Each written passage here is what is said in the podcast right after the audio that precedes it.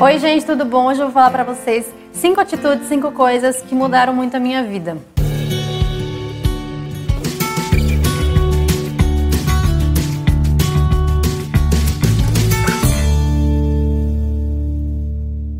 Acho que todas essas cinco, na verdade, eu já falei muito aqui no canal para vocês.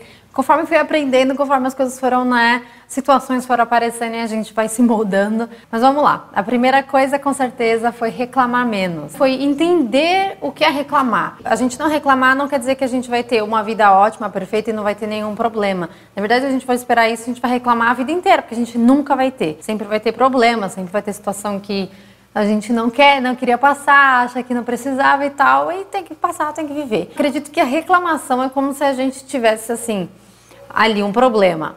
Pensa num palavrão no meio de uma frase, ou numa coisa muito ruim no meio de uma frase. E aí você pega o marca-texto e vai lá e fica assim, ó, naquela palavra, naquele palavrão, sabe? Grifando o negócio, deixando tipo um, um neon. Eu acho que isso é reclamar. É a gente, assim, valorizar muito uma coisa ruim que aconteceu. Remoendo, pensando, criando problema, criando caso, ou até falando ainda nas redes sociais, porque quanto mais você alimenta isso, pior fica. E não é que você não tenha que falar seus problemas, não é que você não tenha que conversar, uma coisa, né? A gente ter um bate-papo construtivo, pensar, elaborar uma ideia, sei lá, um plano para fazer a coisa melhorar. Mas a reclamação, a gente sabe como é que é, né? E parece que quanto mais a gente reclama, pior a gente fica, não parece? Você tem aí um ciclo, aconteceu uma coisa ruim, você pode reclamar, reclamar, reclamar e ficar pior, ou aconteceu uma coisa ruim, ponto, passou. E segue sua vida. Você pode interromper esse ciclo. Foi isso que eu percebi. Segunda coisa é falar o que eu sinto. Eu sempre fui uma pessoa até que eu me expresso muito, falo o que eu sinto, mas eu já percebi que em muitos momentos da vida eu ficava meio, ai, será que eu falo para isso pra essa pessoa? Ai, será que eu faço isso? Será que não sei o quê? E também com situações de amigas minhas próximas eu percebi que não faz bem. Tem jeito da gente falar tudo, né? Tanto bom quanto ruim principalmente ruim, tem maneiras, né, da gente falar de uma forma para as pessoas nos entenderem, interpretarem da melhor maneira. A gente precisa pôr para fora o que a gente sente, a gente precisa falar. Então, expresse o que você sente, sabe, para pessoas que você gosta. Se você não gosta, só se afasta, sabe? Ou se quer dar um toque em alguém, até fala, mas com jeitinho. A gente guarda muita coisa com a gente que na verdade podia fazer muito bem para as pessoas, sabe? Então, se você está afim de elogiar alguém, está afim de valorizar um trabalho, e incentivar alguém, faça. terceira coisa que eu aprendi é que as pessoas não adivinham as coisas que a gente sente.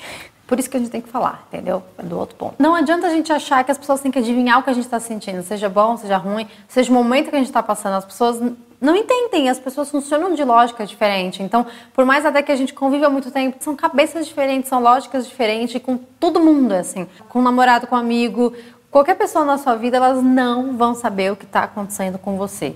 Mas não espere, por exemplo, calada no sofá, assim, com a cara amarrada, que a pessoa vai descobrir. Então, resolva os seus probleminhas, sabe? Não, não deixa para depois. É a melhor coisa que você vai fazer para sua saúde mental do que ficar esperando que alguém resolva um problema teu, ou até que essa pessoa esteja envolvida, mas que ela Perceba que você está triste. Fala para ela que você está triste e pronto. As pessoas têm lógicas diferentes porque foram criadas de formas diferentes, porque pensam de formas diferentes. Mas aí a gente precisa também falar, que ninguém vai adivinhar. A quarta coisa é não espere ser feliz amanhã. É aquele famoso quando eu tiver tal coisa, quando eu fizer tal coisa, quando fulano fazer isso, quando isso acontecer, quando eu tiver no tal emprego, quando não sei o quê, aí eu vou ser feliz.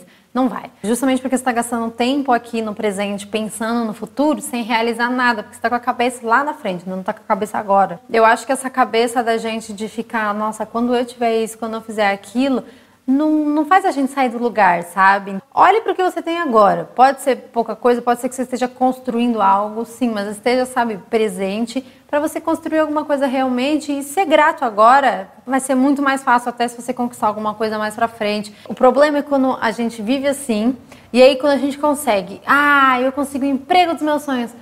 Putz, não era bem assim putz, mas quando eu tiver um carro, porque eu preciso de um carro, porque, putz, quando eu tiver comprado isso, aí eu vou ser feliz. Você sempre, na verdade, você vai adiar sua felicidade esperando que chegue esse futuro para você ser feliz. E ele não vai chegar porque você tem que curtir o que está acontecendo agora. Quinta coisa é manter perto o que te faz bem. Esse é um dos melhores hábitos para sua saúde mental. Hoje em dia a gente tem muita coisa perto, né? Muita gente, muita informação, causa das redes sociais e tal. Então você tem que fazer essa peneira pela, assim, pela sua saúde mental mesmo. Mantenha perto o que te faz bem, acompanhe coisas que te façam se sentir bacana, valorizado, inspirado, sabe? Que tragam um sentimento legal. O máximo que você puder de manter de amigos ou pessoas ou a família e tudo mais, mais perto de pessoas que te agregam coisas boas faça isso, porque vale a pena tanto para você quanto para essas pessoas, para vocês aí ter um, uma troca bacana na vida, no dia a dia. Não se preocupa com quantidade, de verdade, mas a, a, qualidade das relações que você tem perto de você. E foram esses cinco hábitos, cinco coisas que realmente mudaram muito na minha vida, para